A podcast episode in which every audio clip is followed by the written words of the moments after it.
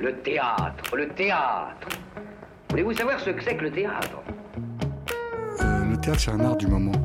On est en rapport direct avec les spectateurs. Pièce détachée, il faut que le théâtre présente une autre forme, une autre manière de vivre. Tous les lundis de 20h à 21h Finalement, le théâtre n'existe que par le regard du spectateur qui le fabrique. sur Radio Campus Paris. Le théâtre est pour tout le monde, pour vous comme pour les autres. Faut pas être exclusif.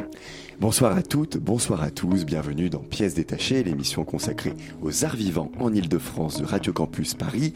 Encore une fois, dans l'émission, on tient nos promesses. Souvenez-vous, dans mon premier édito en septembre, je vous disais qu'on allait recevoir dans les mois à venir les invités qui n'avaient pas pu venir la saison dernière. Eh bien, ce soir, on a l'honneur de recevoir l'une de ces invitées, Catherine Tsekenis, directrice de la fondation d'entreprise Hermès. On parlera avec elle essentiellement du rôle de cette institution dans le soutien à la création artistique, à travers notamment la septième édition du programme New Settings, qui a lieu à travers toute l'île de France jusqu'au 21 décembre. En chronique, on vous parlera du spectacle Les Bacchantes, une mise en scène et une adaptation de Sarah Liorca. D'après Euripide, présenté au théâtre 71 jusqu'au 17 novembre, de Rule of Three, une chorégraphie de Yann Martins présentée au théâtre de la ville Espace Pierre Cardin jusqu'au 15 novembre. Et de Notre Carmen, une mise en scène de Franziska Kronfott d'après Georges Bizet présentée au théâtre de l'Athénée Louis Jouvet jusqu'au 19 novembre. Pièce détachée, les arts vivants à la radio. Dès qu'on me parle fondation d'entreprise, j'entends mécénat. Dès que j'entends mécénat, je comprends don d'argent. Quand je réalise qu'il s'agit d'un don d'argent, je suppose que cela émane d'une autorité. Voilà à peu près ce qui se passe dans ma tête quand on m'évoque ces mots. Allons même un peu plus loin dans l'aveu, j'ai toujours l'image du mécénat comme la manifestation de la seule volonté du roi. Je suis désolé, c'est impossible de me défaire de ces histoires de Louis XIV et de Molière depuis le collège, j'y arrive pas. Même si la figure royale n'existe plus formellement, elle perdure aujourd'hui sous des formes et à des échelles différentes. Prenons l'exemple du chef d'entreprise, qui plus est d'une très grande entreprise. C'est une autorité dont la seule volonté s'applique sans aucune contestation à son domaine, l'entreprise, et à ses sujets, les salariés. Du moins, c'est comme ça que je le perçois. En exagérant, bien sûr, comme à mon habitude, car oui, j'ai tendance à voir le monde de manière exagérée. Que ce soit le roi lui-même ou son épouse, l'autorité royale a toujours manifesté un intérêt, jamais tout à fait désintéressé, pour la culture et les arts. Pourquoi donc l'une des figures royales du XXIe siècle y échapperait-elle, je vous le demande Et oui, de nombreux chefs d'entreprise en France aiment l'art sous toutes ses formes. Autre association que je fais souvent, mécénat et art ou mécénat et culture. Pour moi, la fondation d'entreprise, c'était l'expression de la volonté d'un chef d'entreprise qui, ne sachant pas quoi faire de la totalité des profits de son domaine, décidait de financer quelques arts, quelques artistes, généralement des artistes appartenant plus ou moins directement à ces réseaux de sociabilité, mais je pouvais déjà concevoir qu'un chef d'entreprise puisse apporter son soutien financier à des artistes qui lui étaient presque inconnus simplement par goût et non par clientélisme. J'ai utilisé le passé car depuis ma deuxième année de master en alternance, ma vision a commencé à changer. Et oui, j'ai côtoyé une fille, une de mes camarades, qui était en contrat à la fondation SNCF. On a donc eu l'occasion d'échanger sur ses missions et donc sur celles de la fondation. Et là, oh surprise, ben la fondation d'entreprise, c'était pas vraiment ce que je croyais. Mais je dois avouer que ces explications, que ces explications m'avaient laissé un peu sur ma faim. Heureusement pour moi et pour vous que j'ai la conscience d'avoir une vision du monde exagérée et que j'ai parfois le besoin, la nécessité de remédier à cela. Et donc, j'ai voulu le faire une bonne fois pour toutes ce soir avec Catherine Tsekenis, directrice de la Fondation d'entreprise Hermès. Bonsoir. Bonsoir. Alors, pour commencer, pouvez-vous nous dire ce qu'est une fondation d'entreprise? Alors une fondation d'entreprise, euh, c'est une fondation qui reçoit euh, euh, ses fonds de l'entreprise. C'est vraiment la, définition et c'est un organisme qui est indépendant. Mais c'est vrai que nous, on a une relation avec Hermès puisque dans notre conseil d'administration et, c'est dans la loi, nous avons des représentants de l'entreprise. Est-ce que les missions sont juridiquement définies? Oui, elles sont, oui, oui, tout à fait. C'est-à-dire que quand vous déposez un dossier, euh, en l'occurrence, euh, nous, nous sommes à Paris, donc c'est à la préfecture euh, de Paris. Euh, le dossier passe par le ministère de l'Intérieur et dans nos statuts, nous avons nos, nos axes d'intervention. Et ça, c'est très important parce que c'est engageant, c'est-à-dire que pendant toute la durée de nos mandats, nous on a des mandats de, de 5 ans, on doit vraiment être conforme à l'objet de, de la fondation. Alors il existerait, d'après les chiffres que j'ai consultés, environ 1000 fondations d'entreprises en France. Pourquoi est-ce qu'une entreprise comme Hermès, à un moment donné, a éprouvé le besoin de développer sa fondation d'entreprise? Alors je crois que effectivement peut-être euh, s'il y a, il y a mille euh, fondations d'entreprise, peut-être c'est mille histoires euh, très différentes. Exactement. En tout cas, chez Hermès, c'est une tradition. D'abord, c'est une tradition de la famille puisque c'est une entreprise familiale. Donc, ce sont des philanthropes depuis plusieurs décennies. Et je pense qu'à un moment, il était important pour eux que eux personnellement étant engagés vraiment dans un certain nombre de causes, ils ont décidé que l'entreprise euh, devait également être euh, philanthrope. Voilà, c'est aussi simple que ça. Parce que donc la fondation, elle a été créée en 2008. Vous parliez de tradition. Comment est-ce qu'elle se manifestait jusqu'à la naissance de la fondation, cette philanthropie? Bah, C'est-à-dire que c'était un mécénat direct, sans que ça passe par un véhicule qui est la fondation d'entreprise et qui a un statut euh, particulier et qui donc euh, est identifié comme tel. Pour nous, c'était extrêmement important puisque euh, une maison comme Hermès peut collaborer avec des artistes pour des produits et on voulait absolument faire la différence entre le moment où les artistes vont être au service euh, d'une euh, d'un enjeu euh, commercial, hein, c'est-à-dire voilà collaborer sur un produit, et le moment où la maison les aide de, de, façon désintéressée. Mhm. Et pourriez-vous nous dire quel rôle a, à votre avis, les mécénats culturels en France aujourd'hui? Bah, je pense que c'est euh, c'est quelque chose qui évolue énormément parce que euh, d'abord en France on est dans un pays euh, extrêmement héritier évidemment de la question de la République parce que vous avez parlé effectivement du, du, mécène de la royauté mhm. mais ce qui est quand même extrêmement important c'est alors je sais plus la, la date exacte mais je pense que c'est en 1791 ou 13 où le Louvre euh, a été euh, créé et a, accueilli un certain nombre euh, d'œuvres qui avaient été prises à la royauté et aux nobles. Et je pense que ce passage il est fondamental parce que c'est le passage à la République et que tout un chacun puisse accéder à l'œuvre d'art. ça c'est quand même très important. Bon, aujourd'hui et donc euh, et ça, ça c'est en tout cas au XXe siècle, euh, il y a au moment des Trente Glorieux, je pense que c'est vraiment un moment dans l'histoire où la question de l'État-providence a été, euh, s'est vraiment installée. Peut-être c'est quelque chose qui est un peu moins connu, mais en fait, le fait que toutes les missions régaliennes de l'État soient aussi fortes date quand même de, de, cette période. Donc nous sommes héritiers, pour moi, de, de vraiment une, une non pas une scission, mais de, vraiment euh, penser que tout ce qui est de l'ordre de l'éducation, de la culture, euh, de la santé sont de l'ordre évidemment de, de l'État. Alors moi j'en parle, euh, enfin d'autant plus c'est quelque chose qui m'intéresse puisque moi précédemment je travaillais au ministère de la Culture, donc j'ai un peu cette double culture aujourd'hui et je pense que le service public est fondamental, qu'il faut absolument le, le, défendre et je pense que ce qui est intéressant en fait dans le mécénat aujourd'hui, c'est cette porosité entre des mondes qui ne se connaissent pas forcément.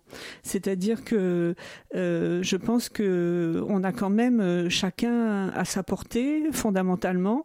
Et euh, juste pour vous citer un exemple, quand, je suis arrivée chez Hermès, qu'on a fait la fondation, il y a quelque chose qui était vraiment très important pour moi, par exemple, c'est que mes collègues, c'est-à-dire les salariés d'Hermès, puissent par notre biais aller voir des expos, aller voir des spectacles. C'est-à-dire que on était aussi un vecteur de démocratisation culturelle entre guillemets. Vous voyez, parce que nous, la fondation, on est non-profit, c'est-à-dire qu'on travaille pour l'intérêt général et, et c'est fondamental. Donc je pense que ce qui est intéressant aujourd'hui, c'est que peut-être et notamment avec euh, la montée vraiment euh, très importante de la question de la RSE, c'est-à-dire de la responsabilité de l'entreprise vis-à-vis de la société, euh, il est beaucoup plus courant dans les mentalités d'accepter qu'une entreprise, elle aussi, elle peut aider dans ces champs-là. Alors qu'en France, on est extrêmement rigide. Vous allez dans d'autres pays, je ne parle pas des anglo-saxons, mais même si vous allez au Japon ou d'autres pays, ils sont, ils n'ont pas cette scission qui aujourd'hui est, est, est, est, si forte. Hein. Et, euh, et, moi, jamais je dirais que le privé va remplacer le service public. Non, pas du tout. Je pense qu'il faut que euh, nous, on soit là à leur service, euh, les aider.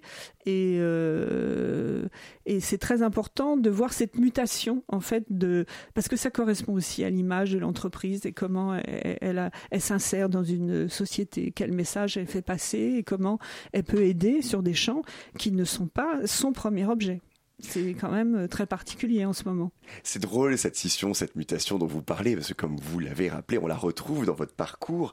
Euh, vous avez, avant de rejoindre Hermès et de prendre la direction de sa fondation en 2008, vous avez travaillé pendant quatre ans donc au ministère de la Culture en tant qu'inspectrice à la création et aux enseignements artistiques.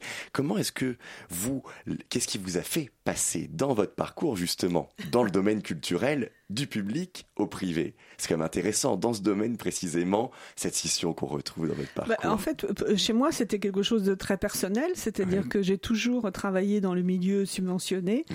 Donc je suis restée au ministère de la Culture sept ans et demi, beaucoup plus, et pendant quatre ah. ans, effectivement, j'étais conseillère pour la danse, ah, oui, c'est-à-dire que voilà, j'étais euh, à côté de, direct, de la directrice et du directeur du spectacle vivant, euh, la personne qui euh, travaillait avec cette direction sur la définition de la politique pour la danse. Et qu'est-ce qui m'a fait euh, vraiment euh, faire ce, ce, ce, grand saut parce que pour mmh. moi c'était un grand saut. Et eh bien tout simplement parce que ça faisait des années que j'étais euh, dans, dans ce milieu que j'étais arrivée un peu au bout de, de, de, quelque chose. Et je me suis dit euh, eh bien soit je reste encore 20 ans au ministère de la Culture soit d'un seul coup euh, je me mets en danger. Et je vais aller voir des gens qui ne pensent pas comme moi qui sont différents. Et qu'est-ce qu'on peut faire ensemble? Et vous vous êtes mis en danger. Oui Thank you.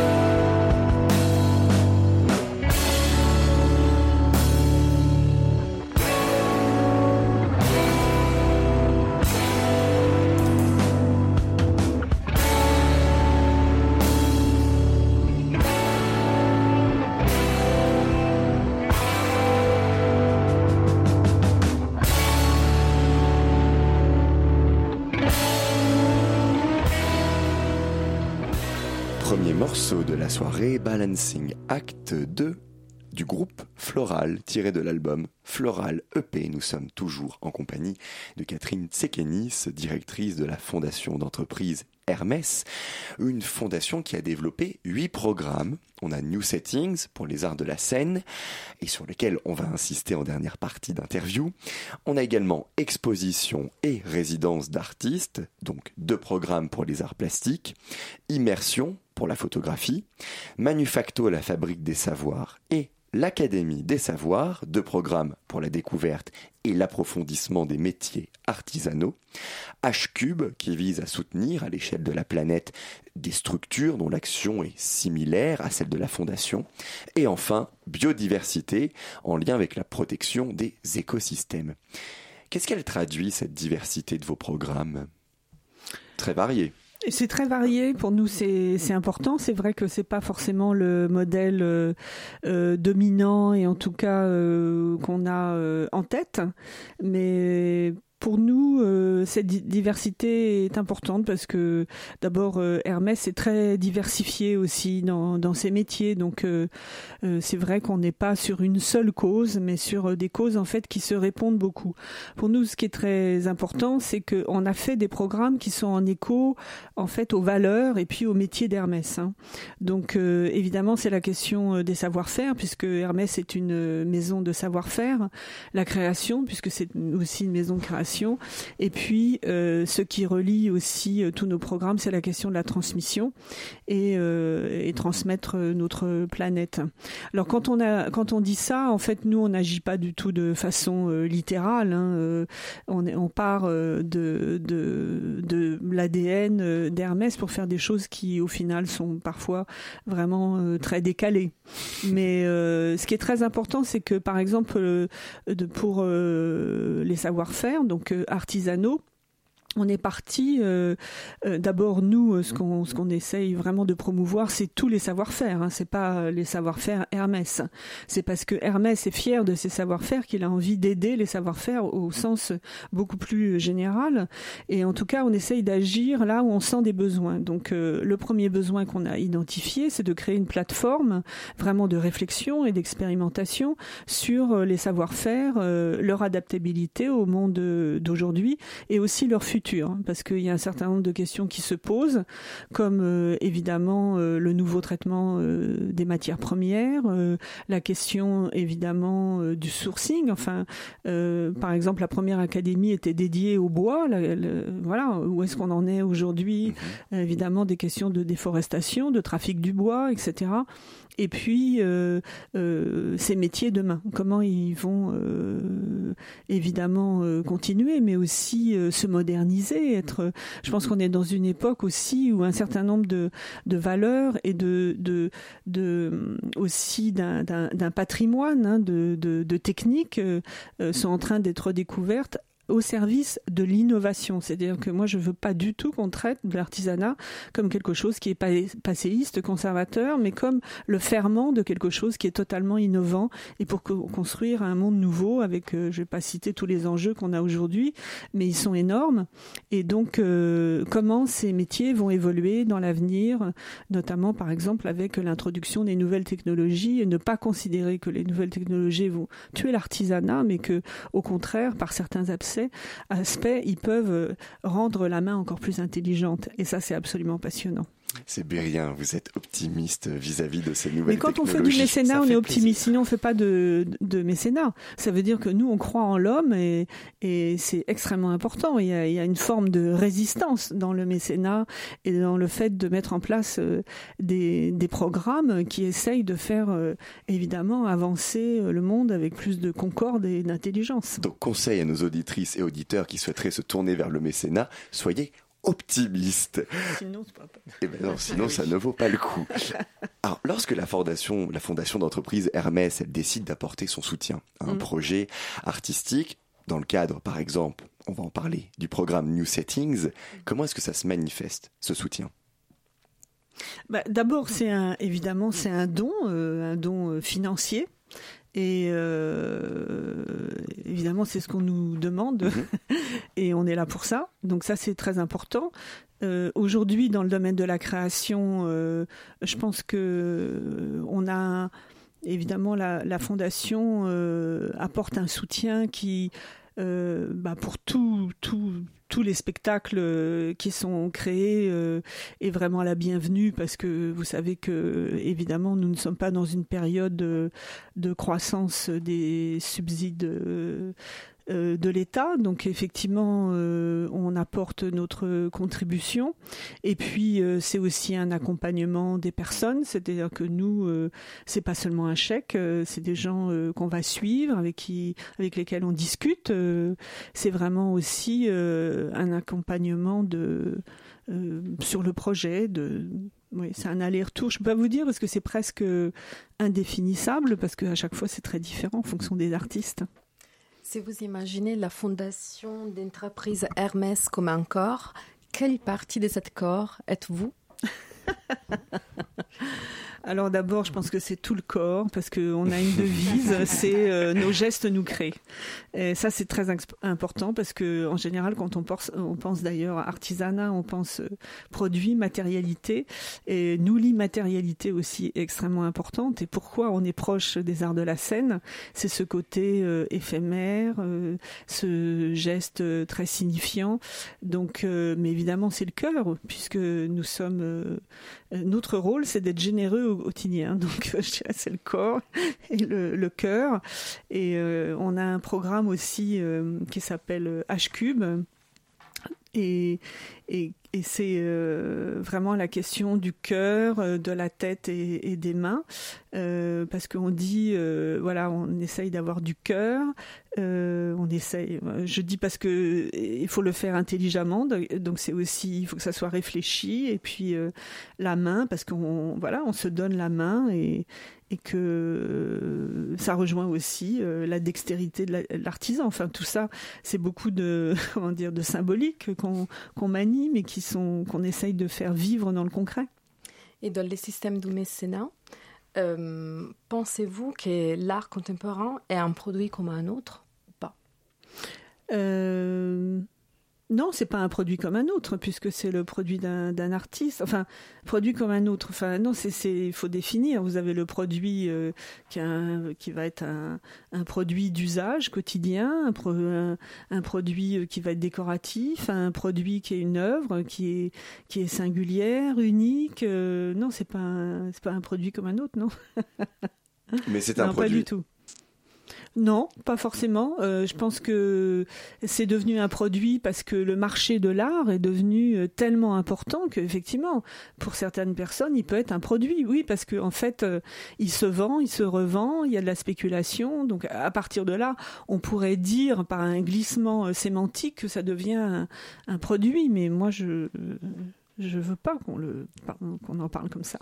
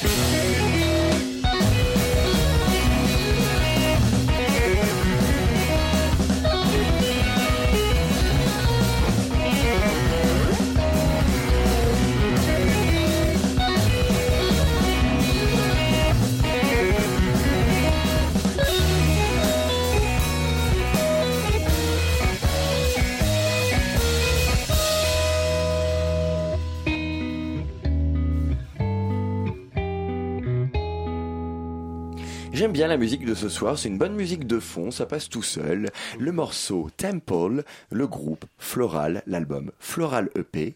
Nous sommes toujours en compagnie de Catherine Sekenis, directrice de la fondation d'entreprise Hermès. Pouvez-vous nous parler de cette édition des New Settings maintenant? Alors, euh, New Settings 2017, bah, je pense que c'est un bon cru d'abord. Ah, c'est-à-dire euh, enfin, d'abord peut-être parler aussi de de, de, de l'axe principal de New Settings, hein, qui est vraiment la question de la porosité entre les arts plastiques et les arts de la scène. C'est-à-dire qu'on soutient euh, des œuvres qui peuvent être euh, une signature de deux artistes, donc plasticiens et, artistes de la scène. On a aussi des plasticiens qui ont envie à un moment de faire des spectacles, donc on, on, on les suit. Et puis, mais ça peut être aussi des metteurs en scène ou des chorégraphes qui ont très forte dimension plastique, euh, comme par exemple Christian Rizzo d'ailleurs, qui a commencé en faisant des, des études d'art plastique à la Villa Arson, à Nice. Donc euh, voilà, ça c'est quand même la base pour comprendre euh, New Settings. Alors oui, je pense que c'est un, un bon cru, c'est intéressant parce qu'il y a des, beaucoup de... Voilà, il y a deux artistes par exemple qui s'interrogent sur la question de, des collections. Demain, c'est la première de Théo Mercier aux Amandiers à, à Euh, La fille du collectionneur, où il a reproduit un certain nombre, euh, il a produit un certain nombre de, de, pièces qui vont être sur scène, qui sont comme une collection. Euh, et puis donc il y a cette fille du, du, collectionneur. Alors je peux pas vous en dire plus puisque je l'ai pas encore vue. La première est, est demain. Et puis on veut le découvrir. Et, nous aussi. voilà. Et vous voulez et voilà. Enfin Théo nous en a beaucoup parlé, mais on n'a pas vu encore, évidemment. et ça, je le mettrai en regard avec la pièce de Noé Soulier euh, au, mois de septembre dans le festival d'automne qui est passé au, centre Pompidou où il a euh, mis en scène des, œuvres qui font partie de la collection euh, du centre Pompidou, du musée national d'art moderne. Ensuite, il y a d'autres pièces qui sont des moments de passage. Par exemple, fin novembre, il y a Cyril Test qui crée Festen à l'Odéon. C'est un artiste. en fait, on l'a soutenu la première année de, New Settings, qui évolue d'une façon pour moi absolument magnifique, hein, avec aujourd'hui ce procédé à la fois d'écriture théâtrale et cinématographique qui sont complètement liés. Et un moment important pour lui, c'est le moment où il passe à l'Odéon. C'est euh, une pièce qui est, très ambitieuse. Euh, la précédente Nobody était, vraiment réussie. Et par exemple, lui, on l'a suivi parce que parce qu'il passe un cap. Et, voilà. Donc, euh, beaucoup de choses à la fois euh, différentes. En fait, nous, on n'a pas de ligne artistique au, sens euh, où si vous mettez les artistes les uns après les autres, vous dites ah oui, c'est un peu la même famille ou euh, non. Euh, nos critères, c'est vraiment euh, la base de, New Settings, le moment où ils en sont dans leur carrière, et puis et puis vraiment euh, des œuvres dont on, se dit il y, a, y, a, un vrai enjeu, il y a c'est voilà c'est palpitant, c'est justement ces artistes euh, que vous choisissez où ils en sont dans leur carrière. Donc ce programme précisons-le, il consiste en une aide à la production et à la diffusion oui. de spectacles issus des arts de la scène. Ça a été initié en 2011. Mm. On y retrouve chaque année un des grands noms, hein. vous l'avez dit, Cyril Tess, qu'on ne présente plus et qu'on aime beaucoup dans l'émission. On avait encensé Nobody, Arthur Nosiciel, qu'on avait oui. reçu. Philippe Ken, Palma, Rossi des Palma, Arthur H, pour n'en citer que quelques-uns. Du coup, moi, je m'interroge sur le new dans le nom du programme. Oui. Euh, cette nouveauté, ce new. Oui. Comment est-ce qu'on doit le comprendre? Est-ce qu'on doit le comprendre? Et j'ai pas vraiment l'impression. J'utilise le terme d'impression hein, et le pronom personnel. Je, je n'ai pas l'impression que c'est tant la découverte de nouveaux artistes que la présentation par des artistes confirmés de nouvelles formes. Alors, il n'y a pas que des artistes euh, confirmés hein, euh, dans, dans, ce qu'on présente. Du coup, vous laissez quand même une place à des artistes Bien sûr, in oui, quasiment oui, oui. inconnus du grand ah, public. Oui, tout à fait. Oui, ouais, okay. c'est vraiment euh, très, très mélangé. Mais non, vous avez tout compris, c'est ça. Oui, c'est pas, c'est pas le nouvel artiste. Et surtout, surtout, vous savez, euh, pour être dans ce milieu du spectacle vivant depuis euh, très longtemps maintenant. Euh, je, euh, enfin, je veux pas qu'on tombe dans un jeunisme, c'est terrible. Euh, parce que j'ai vu trop euh, vraiment les, les, effets parfois négatifs d'un seul coup encenser un artiste et puis il suffit qu'il fasse une ou deux pièces euh, qui sont moins bonnes et puis euh, pouf, il disparaît. Mhm. Euh, non, c'est vraiment, oui, c'est vraiment l'enjeu. C'est-à-dire l'artiste qui arrive et, et, qui dit voilà, j'ai jamais fait ça en, avant, je veux essayer, je veux, ouais. Noé Soulier, enfin bon, il y en a plein d'autres, hein, je recite le même, mais euh, bah, il avait jamais fait ça avant. C'était un enjeu et c'était y arriver à, à, cette pièce. Donc c'est plutôt ça. C'est vraiment euh, le qu'est-ce qui est mis en jeu à ce moment-là par l'artiste. A un lieu de diffusion qui vous soutient fidèlement depuis 2011, c'est le théâtre de la Cité internationale. Racontez-nous un peu la genèse de cette relation qui dure depuis maintenant six ans. Bah, en fait, c'est extrêmement simple. À l'époque, il était dirigé par euh, Pascal Enrault et, euh, et, on se connaît depuis de très nombreuses euh, années. Et quand, on a dit on va faire, à, la fois on va aider des spectacles, mais ce qui est très important, c'est qu'ils passent à Paris parce que c'est une plateforme professionnelle. C'est là que viennent les journalistes. je me suis dit, il y a que Pascal qui, à un moment, parce qu'elle avait travaillé très longtemps avec Philippe de Coufflet et que lui-même avait fait des pubs, des, clips et que donc il n'est pas euh, euh, que euh, milieu subventionné, mais il sait aussi ce que c'est que des initiatives privées. En fait, elle, elle va, elle va comprendre. Et effectivement, je lui ai dit, écoute, voilà, nous, on a envie de soutenir des, pièces qui sont parce que c'est presque tarte à la crème, hein, la relation art plastique et spectacle vivant en ce moment. Mais on va s'y mettre parce que c'est aussi sur ces challenges qu'il y a un besoin de moyens parce que souvent c'est des productions qui sont plus lourdes, donc qui se font moins facilement dans le contexte actuel, mhm. euh, vraiment où les théâtres euh, ont des parts de production qui s'amenuisent hein, de façon absolument euh, incroyable.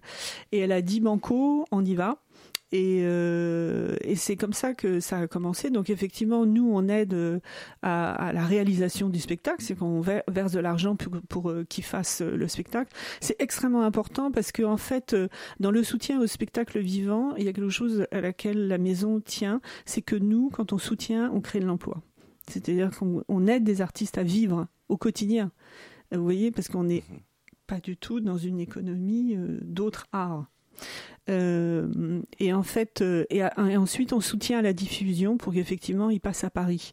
Avec, euh, je vais être très transparente, le théâtre de la Cité internationale aujourd'hui a peu de moyens, donc c'est vrai que nous sommes très présents on l'est un peu moins sur d'autres théâtres qui sont beaucoup plus subventionnés et qui ont beaucoup moins besoin de nous. et ils le comprennent, il n'y a aucun souci. C'est normal. Ma dernière question, Hermès, c'est l'entreprise française par excellence, l'incarnation du fameux Made in France, hein, une expression aux enjeux politiques. On l'a vu notamment lors de la dernière présidentielle en France. Si on tient compte du fait que l'appel à projet New Settings est ouvert aux artistes du monde entier, pas uniquement aux artistes français. Mm. Et que certains spectacles du programme sont présentés à New York, mm. dans le cadre d'un partenariat avec le festival Crossing the Line organisé par le FIAF, French Institute, l'Alliance française.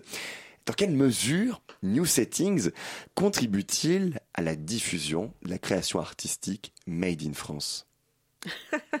Alors d'abord, il n'y a pas que du Made in France hein, qui va à New York dans New Settings. Hein, c'est pas que des artistes français. Justement. Mais je pense que les artistes français ont besoin d'être soutenus. Euh, par exemple, pour les arts plastiques, on a des espaces d'exposition euh, dans des pays étrangers. Et pour moi, c'est important. Je demande au commissaire qu'il y ait au moins un artiste français par an, euh, parce que voilà, c'est très important de les promouvoir aussi à l'étranger, parce qu'on sait qu'il y a une difficulté. Alors, il faut faire la différence entre le produit en France, qui est effectivement Hermès produit ses, euh, produits en, France, mais c'est une, une entreprise qui, le, sur le plan commercial et non pas de la production, est internationale. Donc euh, pour nous, c'est important, effectivement, euh, qu'il y ait cette présence euh, également de toutes les nationalités. Oui, bien sûr, oui. Mhm. Bien écoutez, merci beaucoup, Catherine Sekenis, d'avoir été avec nous. On vous le rappelle, vous pouvez encore aller voir les spectacles du programme New Settings dans différents lieux d'Île-de-France, à l'Odéon, au centre Georges Pompidou, au théâtre de la ville ou encore au théâtre de la Cité internationale jusqu'au 21 décembre. Toutes les informations sur notre site internet. Merci encore. Merci à vous.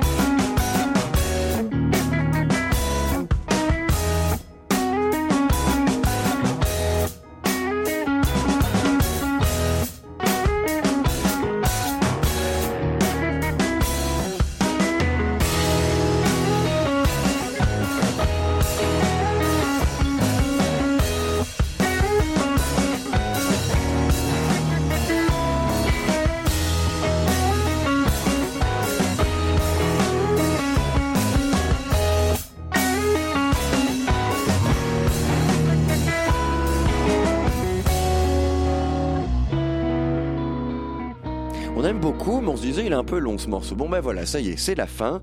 Climbing a Wall, le titre du morceau, le groupe, Floral, l'album Floral EP et tout de suite le tour de table des spectacles de la semaine. Il s'agit d'une, histoire, euh, c'est-à-dire qu'en fait il s'agit plus d'un concept d'histoire on va vous parler de Notre Carmen, une mise en scène de Franziska Kronfott d'après Georges Bizet, présentée au théâtre de l'Athénée Louis Jouvet jusqu'au 19 novembre, de Rule of Three, une chorégraphie de Yann Martins, présentée au théâtre de la Ville Espace Pierre Cardin jusqu'au 15 novembre, mais on commence avec Les Bacchantes, une mise en scène et une adaptation de Sarah Liorca d'après Euripide, présentée au théâtre 71 jusqu'au 17 novembre. Antoine, tu y as été Et eh oui, j'y suis allé avec Camilla. Et alors, Les Bacchantes, d'Euripide. Un texte de 2000 ans. Vous savez à quoi on reconnaît un bon texte? De 2000 ans? Bah oui. Bah un bon texte de 2000 ans, bah il vieillit pas. Ou en tout cas, le propos est toujours actuel. Et, euh, et une bonne mise en scène, ça met en valeur un bon texte. Alors le chaos et l'aveuglement des hommes c'est de ça de quoi on parle. Voici l'histoire. Dionysos, fils de Zeus et de la mortelle Sémélé, revient déguisé en homme pour diffu- diffuser son culte à Thèbes en Grèce. Panthée, roi de Thèbes, refuse de le reconnaître comme un dieu. Dionysos cherche à se venger de Panthée et de tous ceux qui nient sa divinité. Il jette un sort sur les femmes de la cité qu'il rend délirantes. C'est elles qu'on appelle les bacchantes. Et, et il envoie toutes ces femmes dans la montagne pour se livrer à l'orgie et à la transe. Folie meurtrière commandée par un dieu, méfiance vis-à-vis de l'étranger, place des femmes dans la cité, aveuglement sont les thèmes abordés pendant ce spectacle. Ça vous rappelle quelque chose? Hmm? Ne m'enchaînez pas, c'est moi le sage et vous les fous. Éternel conflit. La scène est nue de décor. Elle est habitée tout au long du spectacle par deux musiciens, un bassiste et un percussionniste, et d'une chanteuse, Sarah Liolka, qui est responsable aussi de la mise en scène. Ce sont eux les chœurs. Ils accompagnent le spectacle au rythme des rites et des transes. En ce qui concerne le jeu, trois comédiens, et il faut les nommer. Anne Alvaro et Dionysos, merveilleuse Dionysos. Ulrich Ntoyo et Panthée. Jocelyne Lagarigue, Cadmos. Ils sont tous les trois formidables. Alors on va revenir sur Anne Alvaro. On dirait qu'elle a bu son texte, tel Dionysos boit son vin. Elle est d'une ivresse divine. Dionysos se cache à peine derrière ses traits. Il y a Ulrich qui fait le grand 8 des États, nous faisant revivre l'histoire de l'humanité en un seul homme. Et Jocelyn Lagarigue, virtuose passant d'un personnage à l'autre avec consistance et sans aucune difficulté et même avec virtuosité. Alors il y a Sa- Sarah, je sais pas très bien dire son nom. Liorca. Riorca. Euh, donc Sarah Je Liorca. ne sais pas là, dommage. Mais oui, je sais, je corriger. comptais sur elle, euh, qui fait partie du chœur. Elle est témoin et accompa- accompagnatrice de toute cette folie. Elle est troublante de candeur sous son haut noir transparent, qui se place, et elle se place en tant que témoin de cet épisode divin. Elle est belle, elle est claire, elle chante et danse merveilleusement. Alors, il y a la musique, devant même les musiciens. La musique est très présente dans cette aventure, car c'est elle la porte d'entrée à la trance et au divin. D'a- D'ascendance rock, jazz, trad et électro, elle habille avec les comédiens la grande scène du théâtre 71. Tout cela est bien huilé, c'est vrai, mais ce n'est pas propre. Et heureusement. Ça aurait été dommage avec une telle histoire. En effet, il y a de la terre, du sang, de la vigne étalée sur la scène et sur les visages des comédiens et de leurs habits. Tel est, tel est le résultat de la vie et du vice des humains, ou des dieux, ou peut-être même les deux. Et aussi, il y a eu un peu sur mes habits. Mais heureusement, c'était mon pull qui était rouge vin, donc tranquille. Mais si vous comptiez mettre votre plus belle hermine, ne vous placez pas sur les trois premiers rangs. Et puis aussi, évitez d'acheter de l'hermine par la même occasion. Bref, j'appréhendais ces deux heures de ripide qui sont certes intenses, mais délicieuses, tel un vin de 2000 ans qui s'est amélioré avec l'âge. Et toi, Camilla, comment va ton hermine blanche? Je rigole, elle pas. Bien, bien. Moi aussi, quand même, moi aussi, j'ai trouvé ça très intéressant. Au début, j'avais peur. J'avais pas du tout envie de voir Euripide, d'écouter un texte Euripide, parce que j'aime pas. Ah, euh, mais qu'est-ce que vous avez avec les classiques, tous les deux, là Mais en réalité, j'ai adoré ces textes et je me suis mis à les lire pendant mon insomnie la nuit même. Voilà, oui, sur Wikipédia. Donc, après, moi aussi, je suis d'accord avec toi. L'interprétation d'Anne Alvaro est extraordinaire et c'est très difficile de faire Dionysos, bien sûr. Et j'ai adoré sa façon de croquer les raisins et de les cracher sur scène. Ah oui, ah, elle a des crachats absolument fabuleux. Et Ah, elle fait les crachats peur. d'Anne Alvaro. Ah non, mais vraiment, Mais Allons, oui. allons voir Rien que ça. ça. Allez-y, allez-y. Et aussi, elle fait très peur parce que nous avons l'impression, quand elle fait Dionysos, nous avons l'impression hmm, d'avoir presque Satan sur scène. Oui, elle rassemble aussi au diable. Elle m'a fait beaucoup penser à Jean Balibar dans une mise en scène des, Kars, des Karstorff. Je pense qu'on dit comme ça, je suis pas sûre. Dans Les Frères Karamazov, Jean Balibar fait les diables, elle faisait très peur et Anne Alvaro m'a beaucoup rappelé Jean Balibar là. Et après aussi, j'ai aussi pensé à autre chose. C'était la trilogie des Wajdi Mouawad, des femmes, sur les textes des Sophocle. Par rapport à la musique, parce qu'effectivement la musique est, est très très importante dans ces spectacles. Par contre, je suis pas d'accord avec toi Comment sur euh, Sylvia Liorca. Moi, j'ai pas du tout aimé son Sarah. Non, interprétation. Sarah, Sarah Liorca. Liorca. J'ai pas du tout aimé son interprétation parce que je trouvais qu'effectivement elle euh, elle n'était pas du tout dans l'esprit de Dionysos. Je la trouvais très détachée, très détachée de la scène. Ah, je suis d'accord avec toi. Et moi, c'est ça qui m'a plu. Eh bien écoutez, allez voir si vous, la, la interprétation de Sarah Liorca vous plaît ou pas. Vous avez jusqu'au 17 novembre au théâtre 71 Les Bacchantes, une mise en scène et une adaptation de la même Sarah Liorca d'après Euripide. On enchaîne avec Rule of Three, une chorégraphie de Yann Martins présentée au théâtre de la ville Espace Pierre Cardin jusqu'au 15 novembre Oui, alors rule of three, c'est la règle de 3, donc en français, qui est censée être une formule mathématique synonyme d'équilibre. Bon, euh, je l'expliquerai pas bien sûr, parce que je suis une grosse quiche en maste, et euh, bah, la règle de 3 pour moi, bah, c'est plutôt une expression qui m'a toujours fait penser à la série de Charmed, hein, à cette série un peu pénible avec Alyssa Milano, Olima Combs et Shannon Doherty, qui formait à L3 le pouvoir des trois. Et bah, je suis bien contente, puisque désormais c'est fini, les trois sorcières QQ d'M6 n'avaient qu'à bien se tenir, puisque les trois danseurs de Yann Martins les ont chassés de mon esprit en enfonçant les images de ce spectacle jusqu'au fin fond de mon cerveau. Alors, ils n'ont pas eu besoin de huit saisons abominables pour le faire, non, non, une heure a suffi avec un spectacle que j'aurais du mal à définir. Hein. Un mélange de concerts, de danse, de teuf, de théâtre. Alors bon, pour resituer quand même, Yann Martins, c'est un jeune chorégraphe belge qui a également beaucoup travaillé aux Pays-Bas. Il avait beaucoup marqué les esprits avec sa création qui s'appelait The Dog Days Are Over, que toi tu avais vu d'ailleurs Camilla, il me semble, où en fait les danseurs sautaient euh, pendant tout le spectacle. Voilà, bon, on en parlera pendant une heure et demie. Pendant une.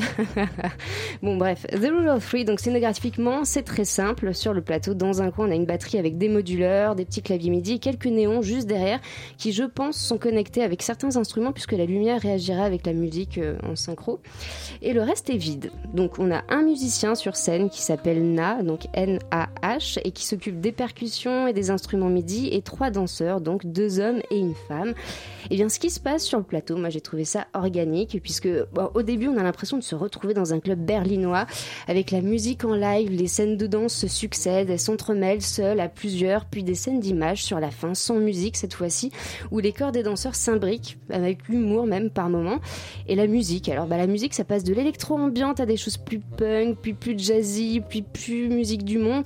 Franchement, ce que fait le musicien, c'est incroyable. Moi, j'ai trouvé que c'était une vraie performance. Limite, c'était un concert. En plus, au début, il nous donne nos petits bouchons. Enfin, bon, bref.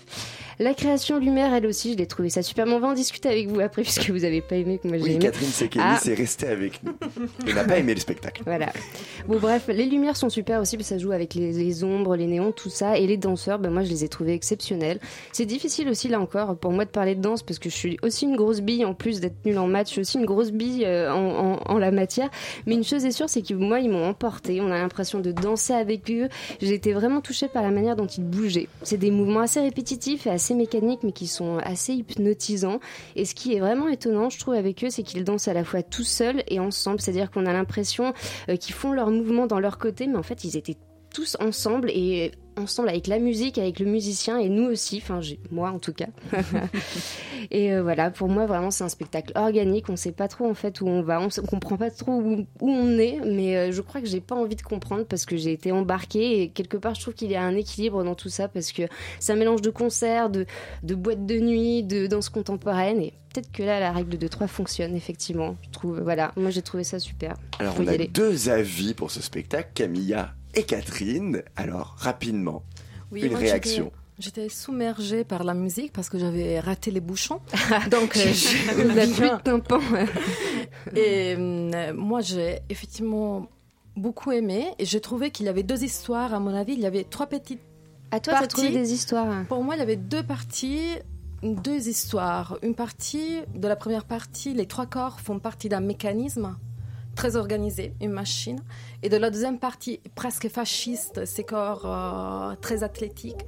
Et de la deuxième partie, de la dernière partie, ces corps, c'est des corps polymorphes. Euh, il y a vraiment tous ces on est dans ce monde très poétique où on laisse la place à l'autre euh, de devenir une partie de notre corps et tout ça. Donc j'ai trouvé ces décalages entre ces c'est deux histoires intéressantes. Ah Moi, j'ai pas du tout intellectualisé le spectacle. Oui, ça, on a compris. Hein. Du, plus du tout. Hein. bah, une grosse bille. Euh. Et vous, Catherine, un petit mot sur ce spectacle que vous avez non, vu Non, mais euh, en même temps, je comprends tout ce que vous dites parce que vous avez euh, également raison. Hein. moi, j'étais déçue parce que en fait, j'ai trouvé que ça, ça commençait très bien. J'ai beaucoup aimé la chorégraphie parce que moi aussi, je ressens vraiment trois parties qui étaient vraiment intéressantes avec des très très bons interprètes, ça c'est indéniable. mais en fait, j'ai eu l'impression qu'on allait vers quelque chose qui se délitait un peu. Et la dernière partie pour moi est assez banale. Enfin, on a vu ça, ça fait longtemps qu'on voit ça en danse. Hein. Donc voilà, quelque chose qui peut-être lui a échappé. Alors le, le lâcher prise, c'est super, hein, ça peut être super. Mais là, moi, j'ai pas du tout euh, fonctionné parce que euh, je sais pas, je savais pas du tout où ça allait. Enfin, voilà. Voilà, donc il y en a qui aiment, il y en a qui n'aiment pas, il y en a qui aiment moins. C'est normal. C'est normal. Allez vous faire votre avis à vous au théâtre de la ville Espace Pierre Cardin jusqu'au 15 novembre, Rule of Free, une chorégraphie de Yann Martins et on termine avec Notre Carmen, une mise en scène de Franziska pardon, déjà rigoler. de Franziska Cranford, d'après Georges Bizet, présenté au théâtre de l'Athénée, Louis Jouvet jusqu'au 19 novembre. Voilà, je commence à rigoler. J'ai eu effectivement un fou rire pendant quasiment les trois heures du spectacle. Si avec Tessa, on n'avait pas pris assez rapidement. Euh, la proposition comme un gros délire, faut le dire. Je peux vous assurer, vous assurer que vous auriez sans doute entendu l'une de mes chroniques les plus assassines, mais il en sera rien, que tout le monde se rassure. Bon, écoute, c'était tellement délirant qu'il faut le dire, j'ai rien compris à l'histoire. J'avais jamais vu l'opéra de Georges Bizet ou lu la nouvelle de Prosper Mérimée, je parle là de l'œuvre originale Carmen. J'espérais enfin découvrir de quoi il en tournait. Eh bien, non. Je vais quand même vous raconter le propos, mais pas à partir de ce que j'ai vu sur scène, mais de ce que j'ai lu dans la feuille de salle et dans le dossier de presse. Carmen, c'est une cigarettière, elle fabrique donc des cigarettes, qui vit à Séville, une femme indépendante qui fait tourner la tête des hommes par sa beauté de bohémienne et d'un homme en particulier, Don Rosé. Pourtant, fiancé à la jeune Michaela, il devient littéralement. On n'a pas du tout compris. je vous assure, j'y crois même pas de ce que je suis en train de vous raconter. J'ai pas du tout compris ça. Bref, je continue. Don Rosé, fiancé à la jeune Michaela, qui devient littéralement fou amoureux de Carmen, qui elle aime pas trop ça, les hommes qui veulent la posséder entièrement. Alors, elle va flirter avec le toréador Escamillo, un comportement qui lui sera fatal. Donc, malgré mon incapacité à comprendre l'histoire sur le plateau, j'avais quand même bien identifié la figure de Carmen, faut le dire, complètement folle. Mais c'est ça que j'ai aimé, hein, bien évidemment, son côté complètement folle, interprété originalement par Gina Lisa Maywald.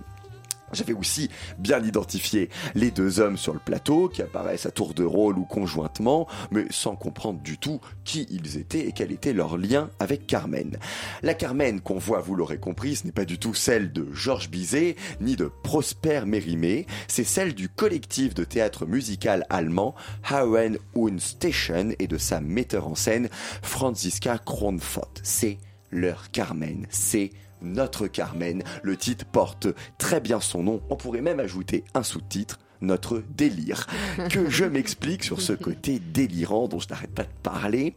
L'adaptation est très, extrêmement libre, c'est très expérimental, c'est osé même, on retrouve d'ailleurs cette audace dans le jeu, notamment dans le jeu de Carmen.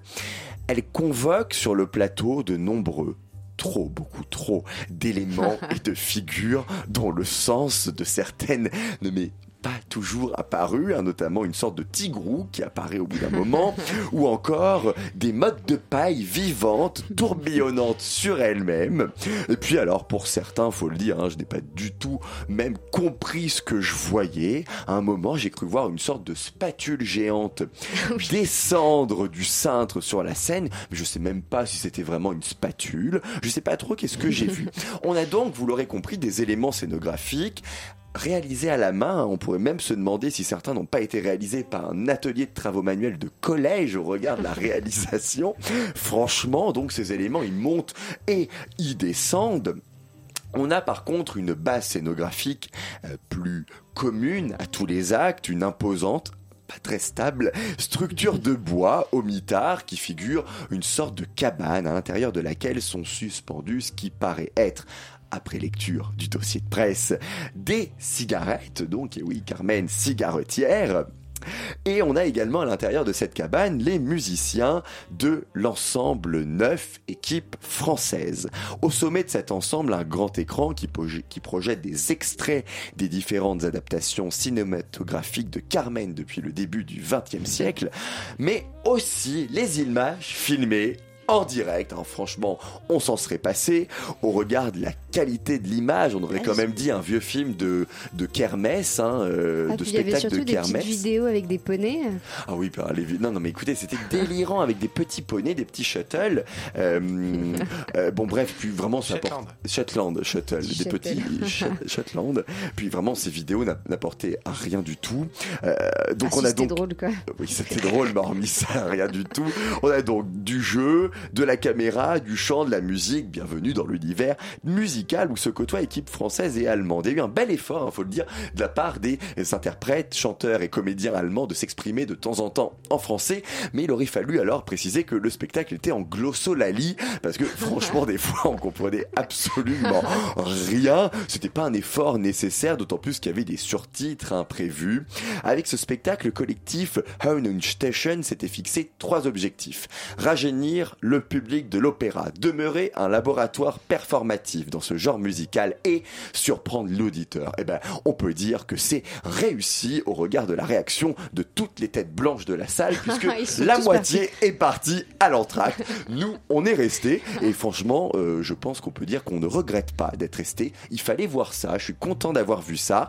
Et vous-même, si vous voulez voir quelque chose de délirant en ce moment, un ovni scénique, eh bien, allez-y à l'Athénée jusqu'au pardon, 19 novembre, Notre Carmel, une mise en scène de Franziska Cranford d'après Georges Bizet. On vous a également parlé de Rule of Three, une chorégraphie de Yann Martins au Théâtre de la Ville, espace Pierre Cardin, jusqu'au 15 novembre, et Les Bacchantes, une mise en scène et une adaptation de Sarah Liorca d'après Euripide au Théâtre 71 jusqu'au 17 novembre. En invité, on a eu le plaisir de recevoir, et elle est restée avec nous jusqu'à la fin, Catherine Tsekenis, directrice de la fondation d'entreprise Hermès. Cette émission a été préparée et présenté par Thomas Silla avec la complicité de Tessa Robinson, Camilla Pizzichillo et Antoine Declercq et réalisé par Théo Albaric et Julia Cominassi. Tout de suite, c'est.